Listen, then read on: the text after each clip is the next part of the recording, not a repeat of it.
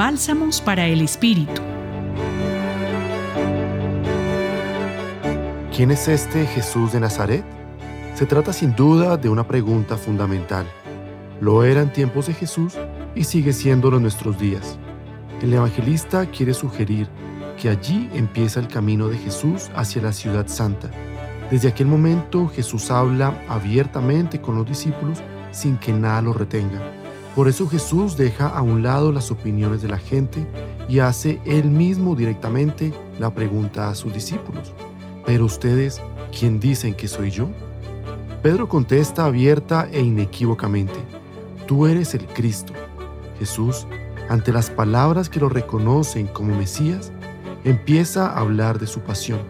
Dice que el Hijo del Hombre deberá sufrir mucho y deberá ser reprendido por los ancianos del pueblo, por los sumos sacerdotes y por los escribas, y luego será asesinado y resucitará al tercer día. Aquel discípulo que en nombre de los demás reconoce a Jesús como Mesías, luego se convierte en adversario.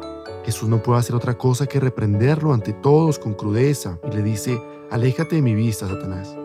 Jesús llama a la gente que le seguía y les dice que si alguien quiere ser su discípulo, debe negarse a sí mismo, tomar su propia cruz y seguirle.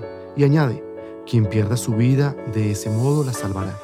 Todo eso se entenderá con claridad el día de la resurrección de Jesús.